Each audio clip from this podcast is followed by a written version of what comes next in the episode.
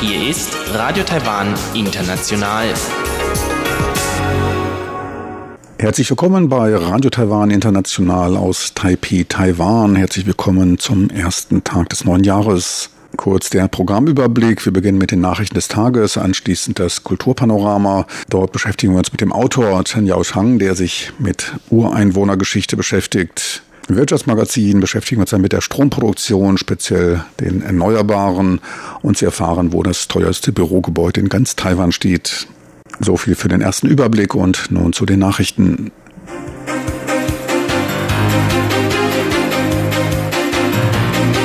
Hier ist äh, Radio Taiwan International mit den Tagesnachrichten vom Dienstag, den 1. Januar 2020. Die Schlagzeilen. Neujahrsansprache Präsidentin Zeiss, keine Akzeptanz für das Einland-Zwei-Systeme-Modell. Und Präsidentin Tsai verteidigt das Anti-Infiltrationsgesetz und Landesentwicklungskommission Ende 2020 Vorstellung eines Open Data Gesetzes.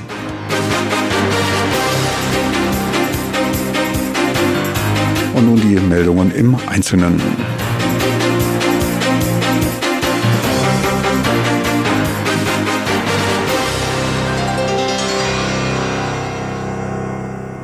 In ihrer Neujahrsansprache bedankte sich Präsidentin Tsai Ing-wen bei den Bürgern Taiwans für die starke Unterstützung der Regierung bei der Ablehnung des von China vorgeschlagenen Ein-Land-Zwei-Systeme-Modells. China betrachtet das Modell als gängigen Vorschlag zur Vereinigung mit Taiwan. Präsidentin Tsai sagte, dass in Hongkong die Welt in den letzten sechs Monaten den Fehlschlag dieses Ein-Land-Zwei-Systeme-Modells erleben konnte, welches seine Glaubwürdigkeit verloren habe.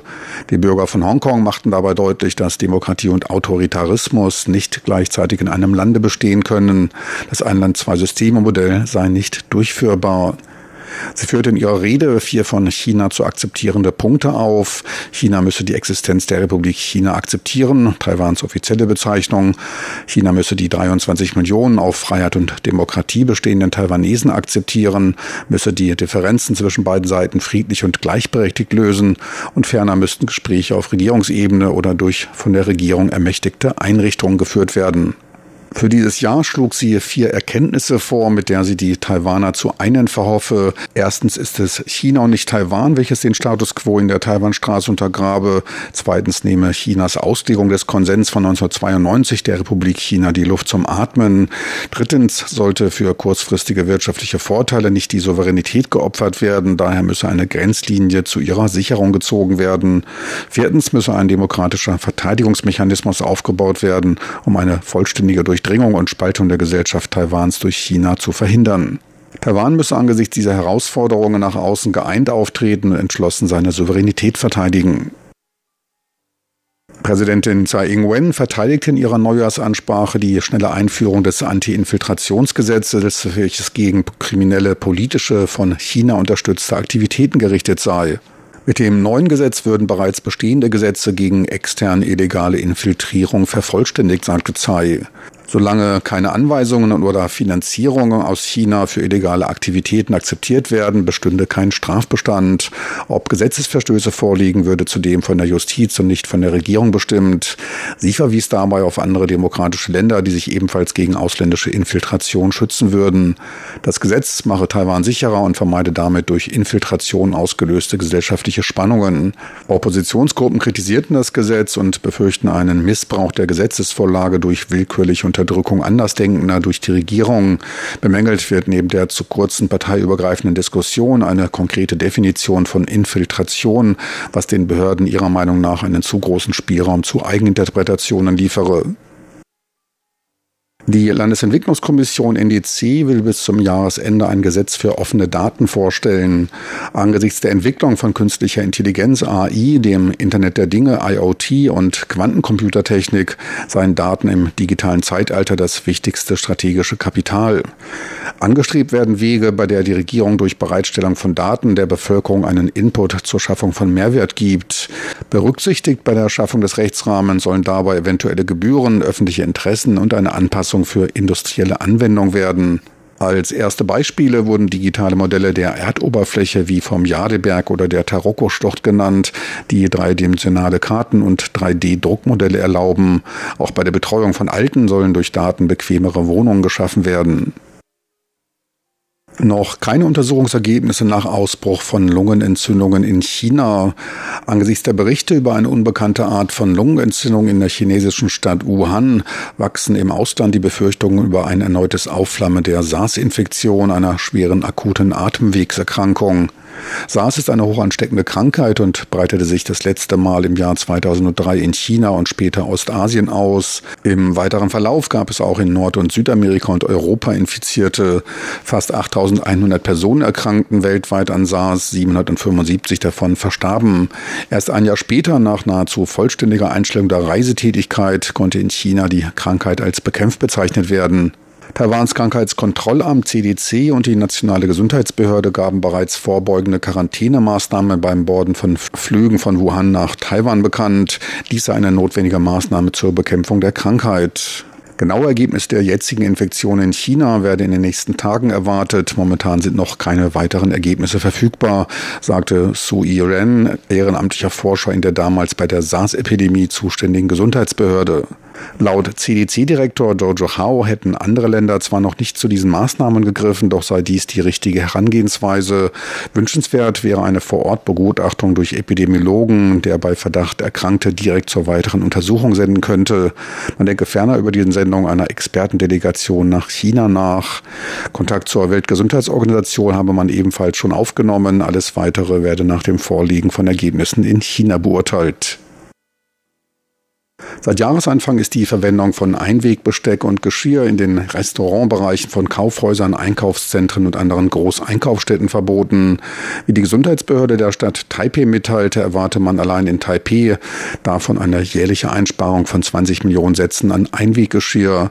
Zur weiteren Anhebung des Umweltschutzes und der Lebensmittelsicherheit werde man Tafelgeschirr unregelmäßigen Hygienekontrollen unterziehen. Bei Verstößen können Strafen zwischen 1200 und 6000 Taiwan-Dollar ca. 36 bis 180 Euro verhängt werden. Das Passagieraufkommen der Taipei Metro erreichte über Silvester ein neues Tagesrekordhoch. Insgesamt 3,2 Millionen Passagiere nutzten die Metro. Im Vorjahr waren es noch 2,5 Millionen. Gezählt wurden die Passagierzahlen von Silvestermorgen um 6 Uhr bis zur gleichen Uhrzeit am Neujahrstag. Der Taipei Metro-Betreiber TRTC hatte deshalb in der Zeit weitere 2700 Angestellte, Polizisten und freiwillige Helfer allein auf der zum Taipei 101 führenden Metrostrecke eingesetzt ist. Am Taipei 101 Hochhaus fand das jährliche Silvesterfeuerwerk statt. In Gauchung fielen die Nutzerzahlen laut dem Betreiber KRTC etwas niedriger als im letzten Jahr aus. Gauchungs Metro nutzten in der Zeit vom Silvestermorgen 6 Uhr bis 2 Uhr nachts am Neujahrstag 282.000 Passagiere, ein deutlicher Rückgang von 86.000 Passagieren. Noch stärker fiel der Rückgang mit über 50 Prozent bei der Straßenbahn aus. Wurde diese zu Silvester des Vorjahres noch von 45.000 Personen genutzt, war das in diesem Jahr nur noch 20.400. Man geht davon aus, dass dafür der Rückgang an Touristen verantwortlich ist. Die Börse blieb heute am 1. Januar, dem Gründungstag der Republik China, geschlossen. Und nun zur Wettervorhersage für Mittwoch, den 2. Januar 2020.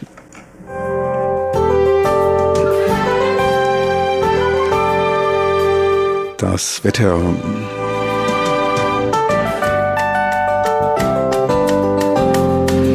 In der Nacht zum Mittwoch ist lediglich an der gesamten Ostküste starke Bewölkung zu verzeichnen. Im Rest des Landes ist es klar, Niederschläge fallen nicht. Die Tiefstemperaturen bewegen sich zwischen 14 bis 18 Grad Celsius. Tagsüber dann leichte Aufhellung im Osten, dafür regnet es aber ab und zu an. Ansonsten ein sonniger 2. Januar mit Höchsttemperaturen von bis zu 24 Grad.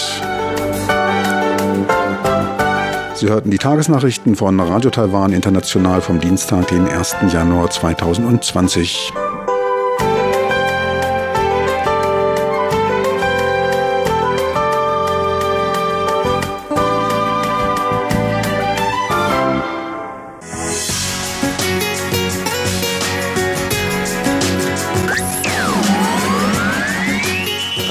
Taiwan, international aus Taipeh.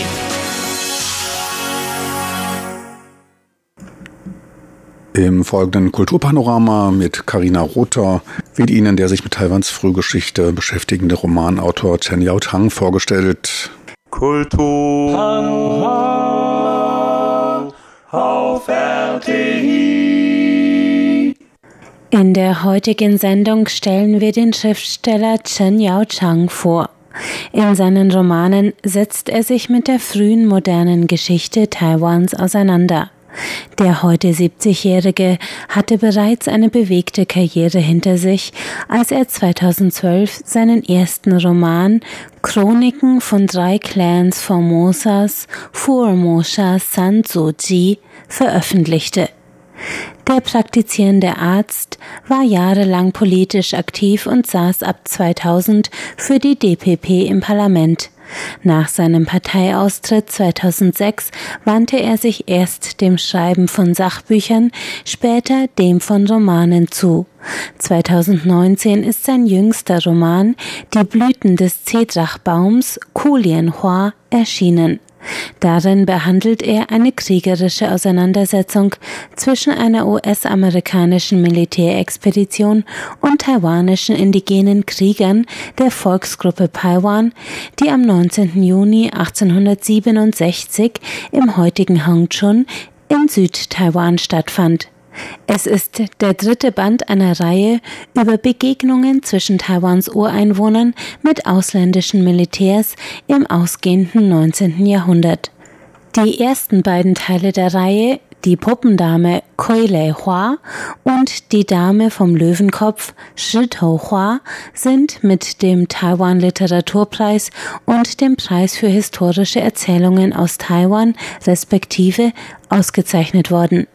Mit Radio Taiwan International hat Chen Yao Chang über sein neuestes Buch Die Blüten des Zedrachbaums gesprochen. Als erstes wollten wir wissen, wie es zu diesem Roman gekommen ist. 我写《福尔摩沙上之记》的时候，我就发现一个说：“哎，我们不能不写那个时候真正台湾的主人就是。” Als ich das Buch Chroniken von drei Clans Formosas zu schreiben begann, wurde mir klar, dass ich unbedingt über die eigentlichen Herren Taiwans zur damaligen Zeit schreiben muss, die indigene Bevölkerung. In den Chroniken von den drei Clans geht es um das indigene Volk der Syrier. Dabei begann ich mich mit dem sogenannten Rover-Vorfall von 1867 zu beschäftigen. Der Vorfall ereignete sich im heutigen Hongchun im Kreis Pingdong. Die von Ureinwohnern kontrollierte Region galt damals bei der chinesischen Verwaltung als unerschlossen und unregierbar. Das veranlasste mich, mehr über die Geschichte der indigenen Bevölkerung dort lernen zu wollen. Das ist einer der Gründe, warum sich meine jüngsten Bücher mit den Ureinwohnern in Hongchun beschäftigen. Sie handeln aber nicht nur von Ureinwohnern, sondern eher von den Interaktionen zwischen Ureinwohnern und Ausländern und Ureinwohnern und Han-Chinesen. 等于说是沿岸的、沿岸的一个互动的一个小说。 Während Chens Recherchen auf der Halbinsel Hengchun an der Südspitze Taiwans stößt Chen Yao-chang durch Zufall auf Geschichten mehrerer Schiffsunglücke, die sich dort im späten 19. Jahrhundert ereigneten und weitreichende Folgen hatten. Der Rover-Vorfall, von dem sein neuestes Buch handelt, ist der Name eines dieser Schiffsunglücke. 傀儡花其实我写的是 in meinem neuesten Buch Die Blüten des Zedrachbaums geht es um den Rover-Vorfall von 1867. Als ich anfing, das Buch zu schreiben, war der Rover-Vorfall den meisten Menschen noch kein Begriff. Und auch ich wollte zuerst nur über den bekannteren Mudan-Vorfall von 1871 schreiben. Dafür bin ich damals nach Hongchun gefahren, um in der Gegend von Mudan zu recherchieren. Und da sagte ein Freund zu mir, hey, ich bringe dich zum Tempel der holländischen Prinzessin. Da dachte ich erst, das ist komisch. Eigentlich bin ich mit Taiwans Geschichte aus der holländischen Kolonialzeit durch das Schreiben von den Chroniken von den drei Clans Formosas sehr vertraut. Und es gab im 17. Jahrhundert dort keine holländische Prinzessin. Ich fing an zu forschen und tatsächlich, es handelte sich bei der Geschichte um eine einfache holländische Schiffsbrüchige, die von den Ureinwohnern umgebracht und später von der Bevölkerung verehrt wurde. Dadurch begab ich mich auf die Suche nach anderen Schiffsunglücken, die damals passiert sind. So bin ich auf den Rover-Vorfall von 1867 gestoßen. Damals kenterte das amerikanische Handelsschiff Rover vor der Küste von Kending und die indigenen Einwohner töteten die Besatzung, einschließlich der Ehefrau des Kapitäns. Ich fand diese Geschichte sehr interessant und begann deswegen, sie aufzuschreiben. 啊，所以呢，我就觉得哎，这个很有趣，所以就开始写。 Für die Ureinwohnergruppe der Paiwan war der Mord an den 14 Schiffsbrüchigen eine Vergeltung für frühere Morde durch ausländische Eindringlinge an der lokalen Bevölkerung. Für die Amerikaner war es eine internationale diplomatische Angelegenheit und sie entsandten einen diplomatischen Vertreter in die chinesische Küstenprovinz Fujian, um beim dortigen kaiserlichen Verwalter Gerechtigkeit einzufordern. Dieser sprach von unregierbaren Wilden im südlichen Teil Taiwans und gab den Amerikanern freie Hand, die Angelegenheit selbst zu regeln. Der amerikanische Konsul Charles William Legendre landete daraufhin im April 1867 mit 181 Soldaten für eine punitive Expedition in Südtaiwan an. Aus einem Kriegsgefecht mit den Kämpfern der Paiwan am 19. Juni gingen die Amerikaner zwar als Unterlegene hervor. Die Expedition diente aber auch als Vorwand für die Truppe, Taiwan in militärischer und wirtschaftlicher Hinsicht zu erforschen. Eine ähnliche Abfolge von Geschehnissen, nur diesmal mit Japan als ausländischem Akteur, ereignete sich im Zuge des Mudan-Vorfalls, der durch das Anlanden japanischer Schiffsbrüchiger in Hengchun im Jahr 1871 und deren darauf folgende Ermordung durch die Paiwan ausgelöst wurde. Die punitive Expedition der Japaner im Jahr 1874 ist noch deutlicher als erstes Ausmessen der japanischen Kolonialinteressen in Taiwan zu verstehen. Romanautor Chen Yao Chang sagt, diese Vorfälle waren wegweisend für Taiwans weitere Stellung in der Welt. Taiwan 哈，其实在一八六零年 bis zum Jahr 1860 war Taiwan circa 190 Jahre lang als Teil des chinesischen Reichs international isoliert. Erst im Jahr 1860 kamen wieder ausländische Einflüsse ins Land, nämlich durch den Vertrag von Tianjin und die Pekinger Konvention, die es ausländischen Schiffen erlaubten, in Taiwan anzulanden. Mit den ausländischen Schiffen kamen die Schiffsunglücke und mit den Schiffsunglücken kamen die Streitigkeiten. Zuerst wandten sich die Ausländer an den vom Kaiserhof der Qing eingesetzten eingesetzten Verwalter Taiwans. Aber der sagt, es handelt sich dabei um unregierbares Gelände, das außerhalb seiner Gerichtsbarkeit liegt. Daraufhin sagten sich die ausländischen Gesandten, sowohl Westler als auch Japaner, okay, wenn ihr nicht zuständig seid, dann kümmern wir uns eben selber drum. Und so kam es dann zu kriegerischen Auseinandersetzungen zwischen der indigenen Bevölkerung und den ausländischen Expeditionen. Bei der ersten solchen Begegnung, dem Rover-Vorfall, und gingen die Ureinwohner siegreich hervor. Beim zweiten Mal, dem Mudan-Vorfall, unterlag die indigene Bevölkerung.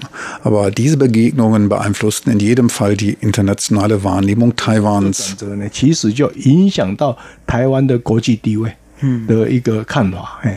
Und sie zeigten die wackeligen Grenzen des chinesischen Kaiserreichs auf. Bereits elf Jahre nach der japanischen Expedition wird Taiwan japanische Kolonie. In Taiwans Geschichtsschreibung werden diese Auseinandersetzungen als Vorfälle bezeichnet, ein Begriff, in dem sich die Lesart der Ereignisse aus Sicht des riesigen chinesischen Reichs widerspiegelt, das der kleinen, von nicht zinisierten Wilden bewohnten Insel wenig Bedeutung zumisst. Chen Yao Chang schreibt seine Romane auch, so sagt er, um eine andere Lesart dieser Geschichte darzustellen. 我我现在越来越觉得说，哈，这个罗梅号事件呢，牡丹社事件呢，哈 ，hm. Ich finde die Bezeichnungen Rover-Vorfall und Mudan-Vorfall nicht zutreffend. Dazu kommt noch der Schüttau-Vorfall. Alle drei haben sich auf der Halbinsel Hongchun ereignet. Und an allen drei Auseinandersetzungen war die indigene Gruppe der Paiwan beteiligt. Ich möchte, dass sie als die drei Kriege der Paiwan mit ausländischen Mächten bekannt werden. Der erste Krieg war gegen die Amerikaner nach dem Rover-Vorfall im Jahr 1867. Den habe ich in meinem Buch Die Blüten des Zedrach Baums beschrieben. Der zweite war gegen die Japaner. Die wussten, dass die Amerikaner besiegt worden waren und kamen mit Verstärkung. Der dritte war ein Krieg der Qing-Truppen gegen die indigene Bevölkerung. Wir vernachlässigen oft den Kampf der Qing-Truppen gegen Taiwans Indigene. Ich finde, man darf die drei Kriege nicht als getrennte Vorfälle verstehen, sondern muss sie als drei zusammenhängende Ereignisse sehen, sonst tut man der Geschichte Unrecht. Genau. 这个斯托瑟战争这样子，我觉得那样的话，历史太松散了。 Sie hörten ein Interview mit dem Romanautor Chen Yao Chang. Sein jüngster Roman Die Blüten des Zedrachbaums Kulienhua ist seit Juni in chinesischer Sprache erhältlich.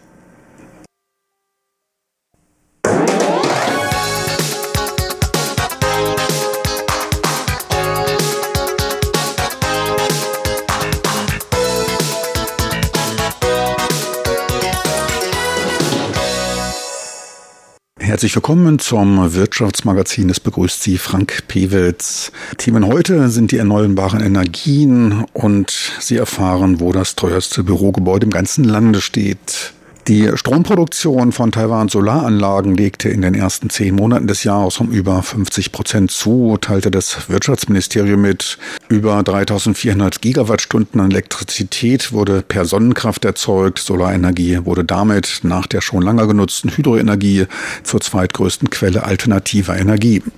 Auf Wasserkraft entfielen knapp 40 Prozent, auf Solarenergie 26 Prozent. Insgesamt wurden bis damit bis Ende Oktober 12.927 Gigawattstunden erzielt und damit lag man schon Ende Oktober um 2,3 Prozent über der im letzten Jahr produzierten Strommenge aus Erneuerbaren. Rechnet man die Produktion unverändert auf das Jahr hoch, käme man auf etwa 15.500 Gigawattstunden an Strom aus grünen Quellen, ein Anstieg von 22,7 Prozent wären dies dann. Für die hohen Zuwachsraten ist allerdings die niedrige Ausgangsbasis verantwortlich. Solarstrom trug auch nach der Steigerung knapp 1,5 Prozent zur gesamten Stromversorgung bei. Der prozentuale Anteil der Erneuerbaren liegt bei etwa 5,6 Prozent und war damit kaum höher als vor 20 Jahren. Das liegt daran, dass die Potenziale der Wasserkraft schon vor der Energiewende nahezu vollständig ausgeschöpft waren. Mit wachsender Wirtschaftsaktivität stieg der Stromverbrauch und damit sank der Anteil der Wasserkraft an der gesamten Stromversorgung. Stromversorgung. Ausgeboten wurden andere Formen der alternativen Stromgewinnung, dass der Umfang der umweltfreundlich produzierten Energie dann doch gestiegen ist. Dieser Prozess dürfte sich in den kommenden Jahren deutlich beschleunigen. Die erste Offshore-Windfarm nahm gerade ihren Dienst auf. Bis 2025 kommen gut 5 Gigawatt an Kapazitäten hinzu, die mit einer Auslastung von 40 Prozent arbeiten sollen. Auch der Ausbau der Photovoltaik soll vorangetrieben werden. Ende letzten Jahres erreichten die gesamten installierten Kapazitäten Kapazitäten 2,8 Gigawatt. In den ersten neun Monaten wurden weitere 1,3 Gigawatt installiert. Für das Gesamtjahr sind 1,5 Gigawatt geplant. Im nächsten Jahr sollen dann weitere 2,2 Gigawatt hinzukommen und die Gesamtkapazität damit auf 6,5 Gigawatt ansteigen. Damit wäre etwa ein Drittel des im Rahmen der Energiewende bis 2025 vorgegebenen Zieles von 20 Gigawatt an Solarenergie erreicht. Um dieses Ziel zu erreichen, da bleibt noch einiges zu tun. In den kommenden vier Jahren müssten dann jährlich knapp 3,4 Gigawatt hinzukommen, um im Zeitplan zu bleiben. Angesichts komplexer Genehmigungsverfahren und knapper Flächen erscheint dies momentan eher unwahrscheinlicher.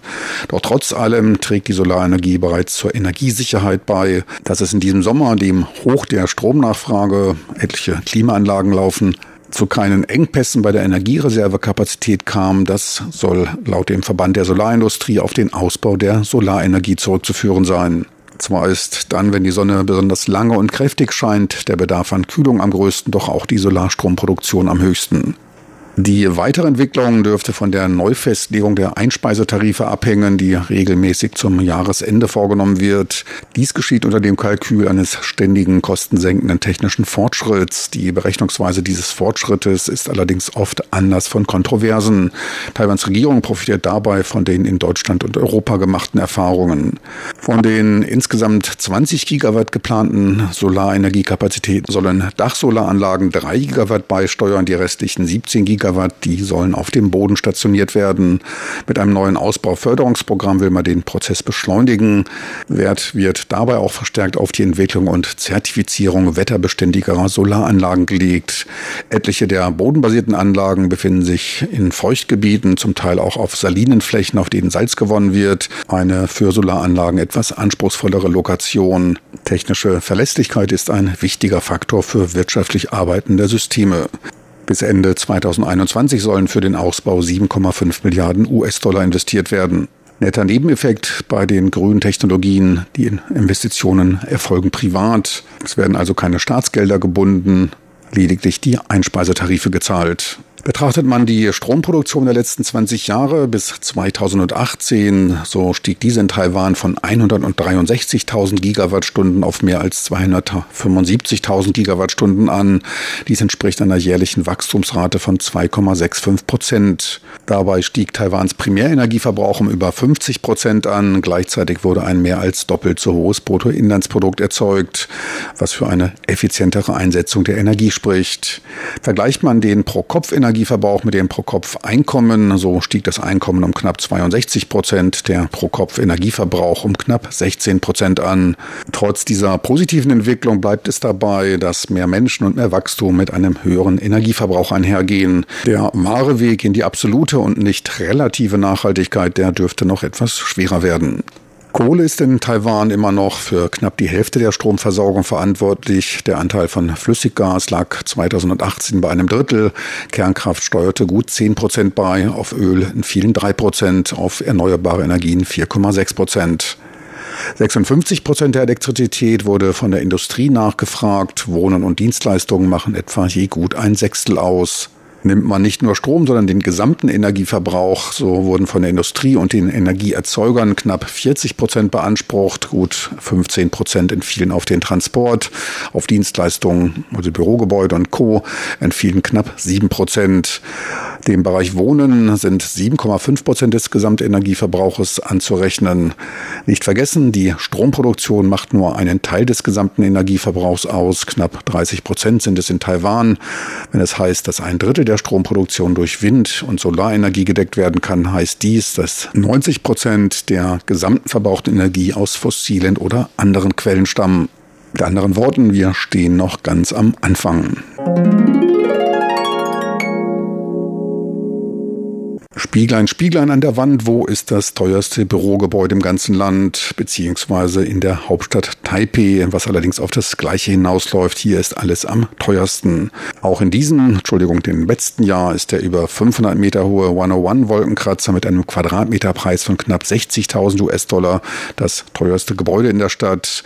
Dies gab die Taipei Behörde für Grund und Boden bei der Vorstellung ihres jährlichen Berichts zum Wert der Immobilien auf einer Pressekonferenz bekannt. In Taiwan-Dollar gesprochen waren es 1,8 Millionen. Kaum billiger war es allerdings im King Kong Life Tower. Dort lag der Quadratmeterpreis bei 1,74 Millionen Taiwan-Dollar. Damit um etwa 1650 US-Dollar günstiger als das in Taipis neuem Einkaufsviertel im Xinyi-Bezirk gelegene 101. Rein intuitiv hätte man einen größeren Unterschied zwischen den Quadratmeterpreisen erwartet. Der King Kong Life Tower liegt direkt gegenüber dem Hauptbahnhof, grenzt an das bei Jugendlichen beliebte Viertel Ximending an und war nach seinem Bau 1993 lange Zeit das teuerste Gebäude in Taipei. Mit 245 Metern Höhe und 51 Stockwerken, in etwa nur halb so hoch wie das 101, war das Gebäude wurde bis 2013 das teuerste der Stadt.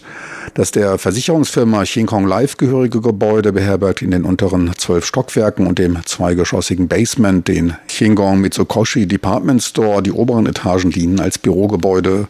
Wie die Behörde mitteilte, sei das Gebiet um den Bahnhof weiter angesagt, auch wenn es nicht mehr wie früher als Innenstadtzentrum betrachtet wird.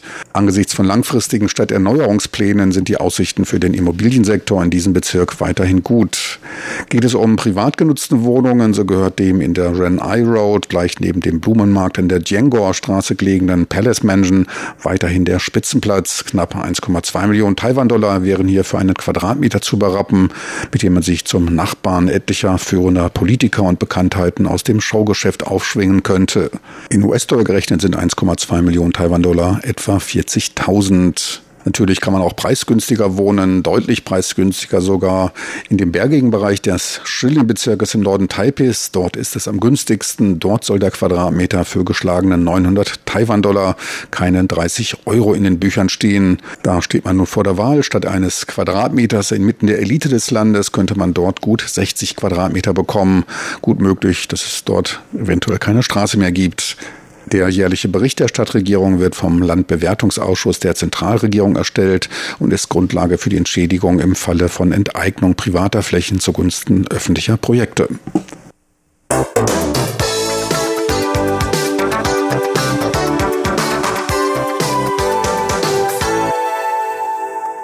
Meine lieben Zuhörer, so viel für heute von Radio Taiwan zum ersten Tag des neuen Jahres. Ich hoffe, Sie hatten einen guten Rutsch.